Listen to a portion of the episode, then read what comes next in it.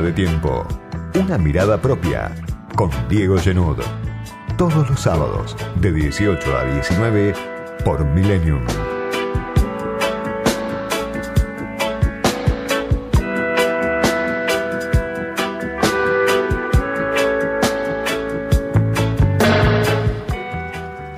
Otra semana con el presidente Alberto Fernández como protagonista de la agenda pública, de los discursos de campaña, lo vimos ayer nomás en Esteban Echeverría con un acto que le organizó el dirigente de la UOCRA, Gerardo Martínez, uno de los dirigentes más desprestigiados a nivel social, que sin embargo tiene muy buena relación con el poder económico, con distintos actores del poder permanente de la Argentina, Gerardo Martínez, le organizó a Alberto Fernández un acto en Esteban Echeverría, en el cual el presidente volvió a plantear su visión de una Argentina que está en movimiento y a la que le falta todavía aprobar la materia de la distribución del ingreso o, podríamos decir, aprobar la materia de la inflación, porque Argentina sigue muy, muy afectada por la inflación, que obviamente no es un fenómeno que se esté dando solo en la Argentina, pero que la Argentina pega muchísimo más duro de manera especial. Cuando uno lo escucha al presidente en público, muchas veces la sensación es que el presidente repite descripciones que ya escuchamos en más de una oportunidad. Cuando uno lo escucha en Esteban Echeverría o cuando uno lo escucha hablando durante una hora con periodistas amigos en radio, la sensación es que el presidente cansa muchas veces cuando habla, pero cansa ¿por? Porque reconoce que existen problemas en la Argentina, eso es positivo comparado con otros presidentes que negaban los problemas, el presidente reconoce esos problemas, da cuenta de la complejidad que representa solucionar esos problemas, pero se revela impotente para resolver los problemas. Llámese el aumento de los precios, llámese la caída del salario real, llámese la salida de dólares de una Argentina que tuvo en los últimos dos años, producto de la pandemia, un superávit comercial excepcional 30 mil millones de dólares que se evaporaron por distintos motivos que en su momento hemos enumerado en este espacio y que, por supuesto, según quien los mencione, tienen diferente peso, diferente relevancia. Por una serie de razones la Argentina se queda sin dólares, pese a que le sobran dólares en este momento, ingresan dólares de manera excepcional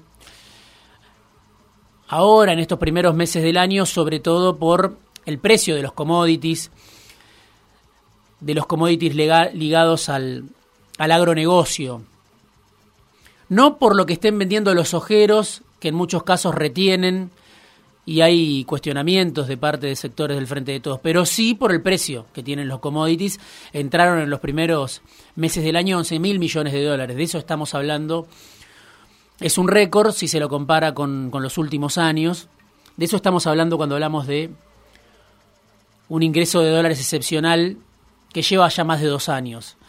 Pero el presidente aparece muchas veces como un comentarista en esas declaraciones, en esas conversaciones extensas.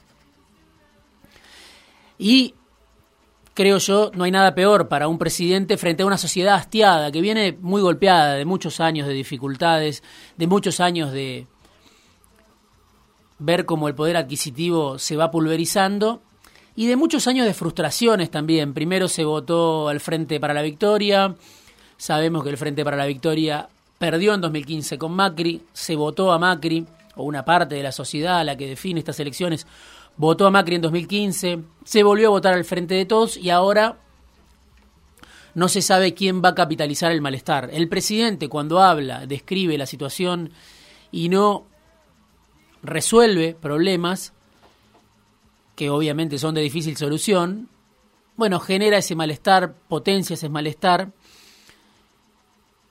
Y esa escena viene ligada, por supuesto, a los datos que vemos de la mayor parte de las consultoras, un crecimiento descomunal de Javier Milei en las encuestas, un 20% a nivel nacional según distintas encuestas. Falta mucho, por supuesto. Habrá que ver qué pasa el año que viene, queda lejísimo todavía en la Argentina el año que viene, pero es un dato que no estaba en 2019, ni siquiera en 2020 diría yo, la irrupción de la ultraderecha de Javier Milei, de los libertarios de Javier Milei, de sectores que separan a la derecha de Juntos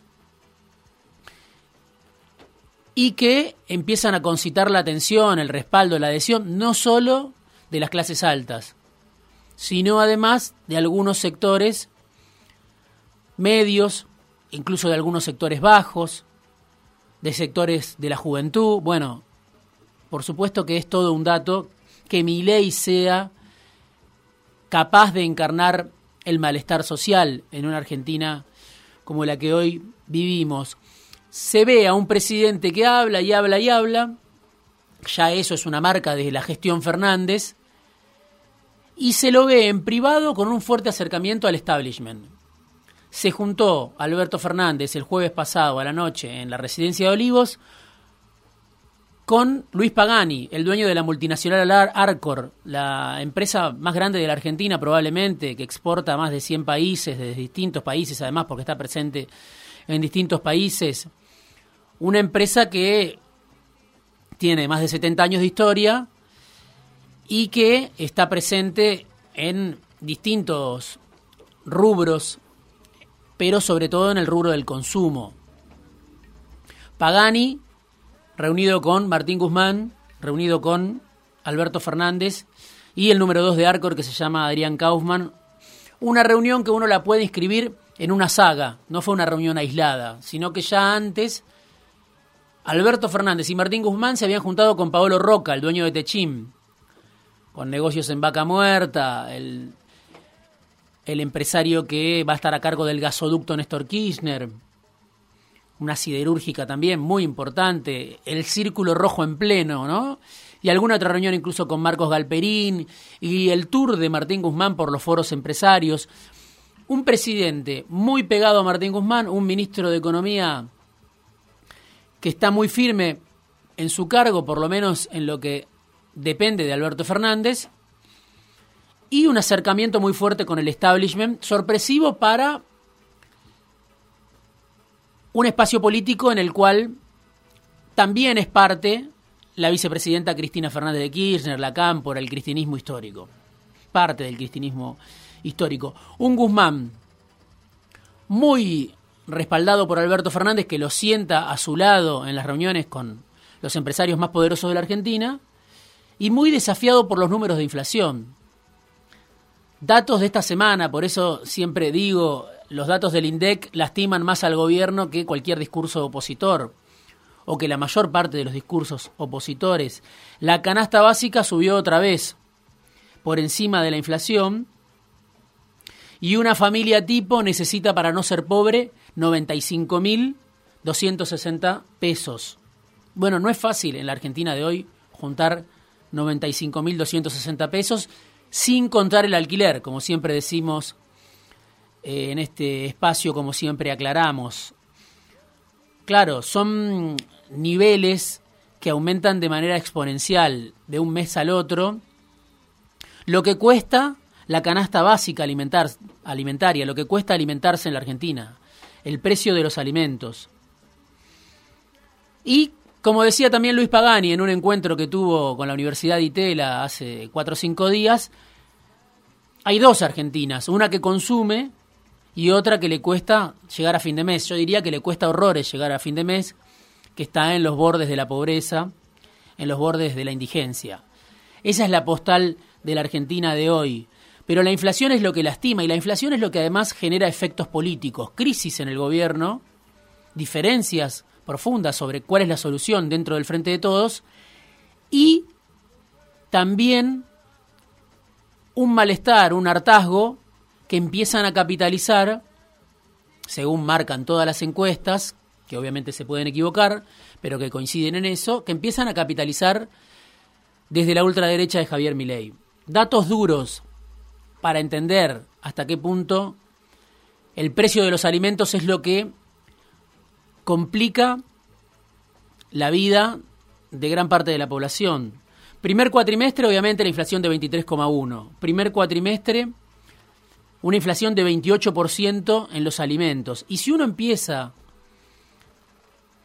a hacer acercarse un poco más con el lente y a mirar cómo está compuesta esa inflación de los alimentos, se encuentra con los datos, por ejemplo, del Centro de Estudios Agrarios, un centro de estudios que obviamente tiene la mirada puesta en lo que tiene que ver con el agronegocio y en los alimentos. Y este Centro de Estudios Agrarios difundía en los últimos días un estudio propio en base a datos del INDEC. En cuatro meses el pollo aumentó 35% en Capital, Gran Buenos Aires. En cuatro meses las milanesas aumentaron 33%. En cuatro meses la lechuga aumentó 88%. En cuatro meses la leche un 35%. El pan, obviamente con el impacto de la guerra de por medio, un 60%. Los medicamentos ni hablemos de cuánto vienen aumentando. En el ciclo largo, los laboratorios, obviamente, ganadores permanentes de la Argentina, gobierne quien gobierna y un informe de la consultora Q que después seguramente comentaré, que habla de todo esto.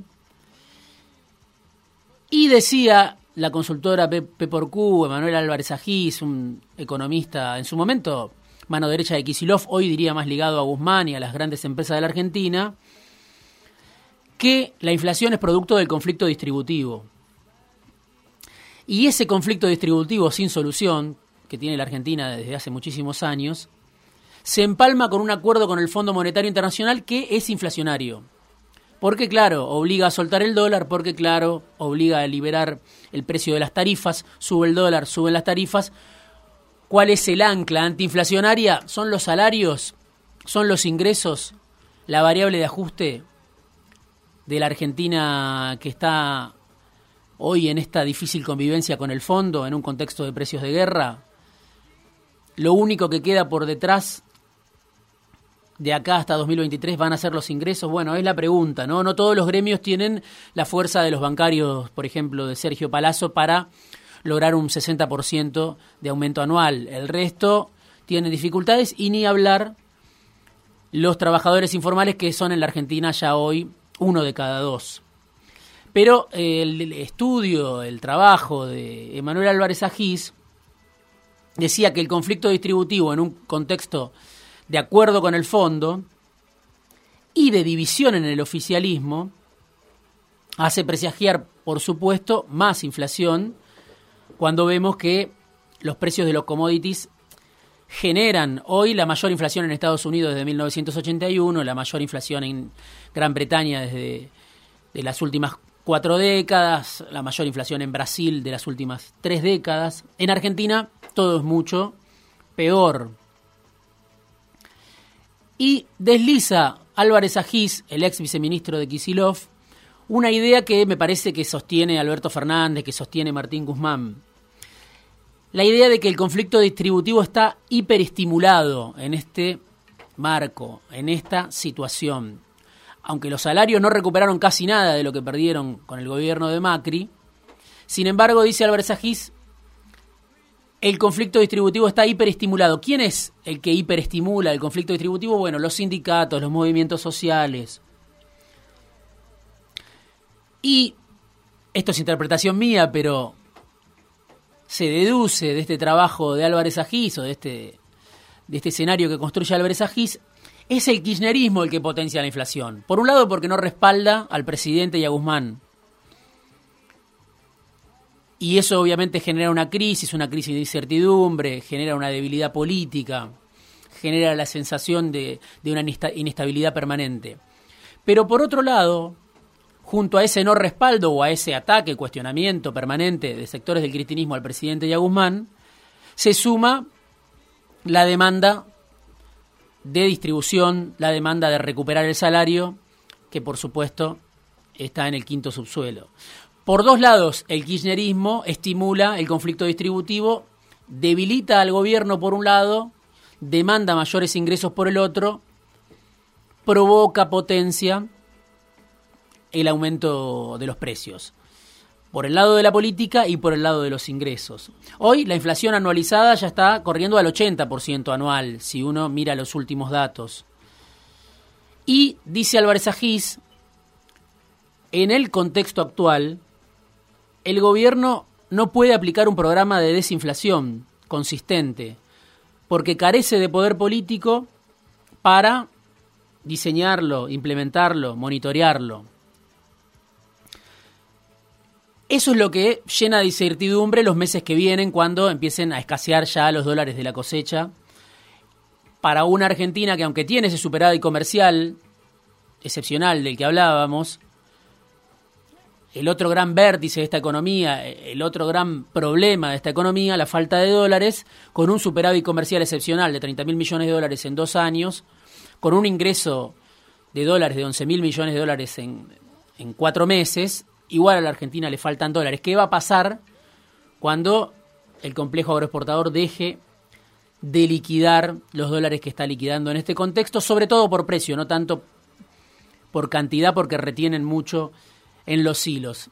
Ese es el escenario que más golpea a Alberto Fernández, más allá de que Alberto Fernández se muestre hoy con Guzmán muy cerca del establishment, ese es el escenario que siembra de interrogantes el futuro y es el escenario también que genera un malestar que hoy parece estar capitalizando Javier Milei. Se habla entre la dirigencia política ya de un escenario de tres tercios, más parecido a un escenario de tres tercios, más parecido quizá al de 2003 en cuanto al reparto de los votos, no ya la polarización de 50 y 50, de 40 y 40, sino un escenario donde hoy el Frente de Todos tiene, según algunas encuestas, 31, lo que sacó el año pasado en las elecciones, 35, 36, juntos tiene 38, 39, 40, y Javier Milei aparece como un tercer actor en crecimiento, porque no solo cae la imagen de las figuras del Frente de Todos, también cae la imagen de las figuras de Juntos. Cae la imagen de Rodríguez Larreta, la de Vidal ni hablar, la de Macri está por el piso. Se salvan algunos, nada más, dentro de la dirigencia de Juntos. Es la inflación, entonces, la que tiene un doble impacto, un impacto económico para la mayor parte de la sociedad, que tiene dificultades enormes en muchos casos para llegar a fin de mes, pero además ya un impacto político, una traducción política. Esto que nos preguntamos siempre en este espacio, ¿quién capitaliza ese malestar? Bueno, hay un actor que hoy parece ineludible, al que hay que empezar a mirar con más atención, que es Javier Milei, con recetas de la ultraortodoxia, ¿no? Con recetas a la derecha de, de Caballo, a la derecha de Nicolás Dujomne, más en línea con Miguel Ángel Broda, obviamente en línea con Spert, hacer todo el mal de golpe, un poco lo que Macri se arrepiente de no haber hecho, eso es lo que viene a proponer Javier Milei. No deja de ser sorprendente que ante el deterioro, ante el debilitamiento, de, ante el agotamiento, diría yo, de las dos coaliciones más grandes que vienen dominando la política en Argentina desde 2008, sea Javier Milei el que empiece a ser el canalizador más importante de ese malestar, el malestar que genera la inflación, que genera la pobreza, que genera la caída del poder adquisitivo.